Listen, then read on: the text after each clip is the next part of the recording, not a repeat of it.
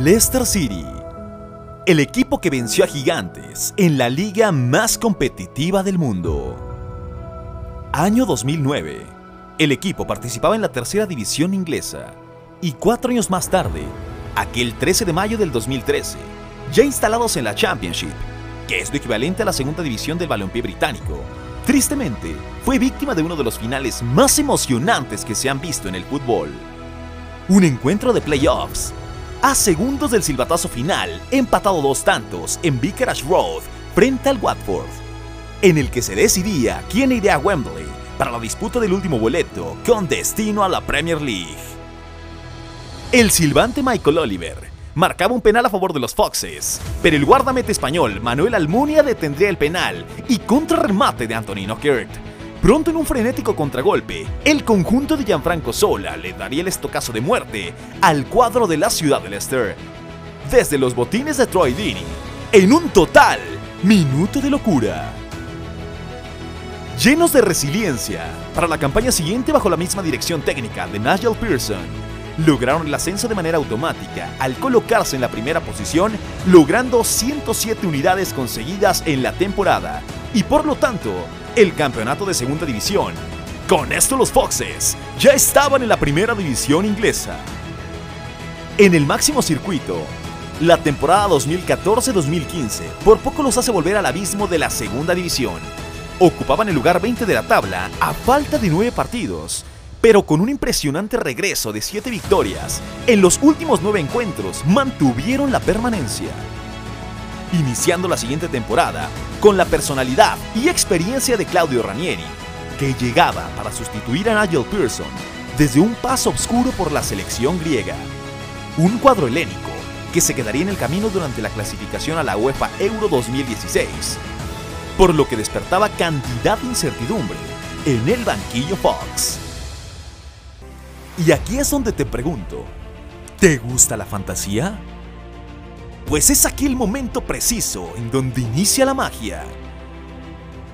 Un equipo con el único objetivo de mantenerse en primera, un plantel con jugadores casi totalmente desconocidos y rechazados por varios clubes, pero todos ellos se ajustaron a las ideologías y sistemas del técnico italiano, que les modificó su ADN. Claudio Ranieri contaba con un portero que había debutado en el Manchester City, e incluso Casper recibiendo críticas de que él solo jugaba por el apellido de su padre, recordando al gran danés Peter Schmeichel. Con Wes Morgan, capitán del equipo y zaguero central de nacionalidad jamaiquina, que había pasado navegando más de 13 años sobre la segunda y tercera división de Inglaterra. Danny Simpson, un lateral que había debutado con el Manchester United y que no se pudo consagrar con el cuadro de Old Trafford porque se decía que era un jugador intermitente. Golo Kanté, un incansable motor todoterreno, pero que había sido rechazado en las categorías inferiores de varios equipos franceses y que terminando el curso sería nombrado dentro del once ideal de la Premier League. Andy King, un volante al que señalaron que su talento no era suficiente para jugar en primera división. Él estaba con el Leicester desde la tercera división.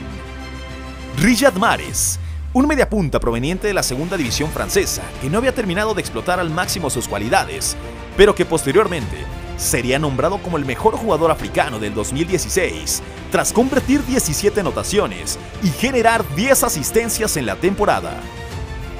El 9 estelar de la película, de nombre Jamie y de apellido Bardi, respaldado por 24 goles y 8 asistencias en 36 partidos disputados en aquella campaña 2015-2016.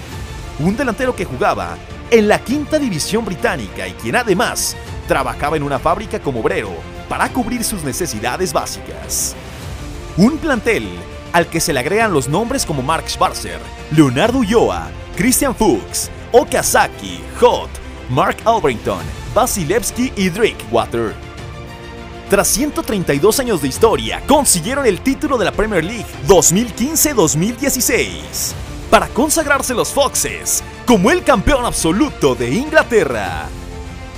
Una épica hazaña con gigantescas actuaciones que nos confirmaron que todo es posible con esfuerzo, trabajo, confianza y entrega. Y con alguien al timón que creyó en todos ellos como el italiano Claudio Ranieri En la dirección técnica, un Leicester City que nos enseñó que en la vida nunca hay que dejar de luchar y mucho menos dejar de soñar. Un saludo, si el universo nos lo permite. Pronto, muy pronto nos volveremos a escuchar.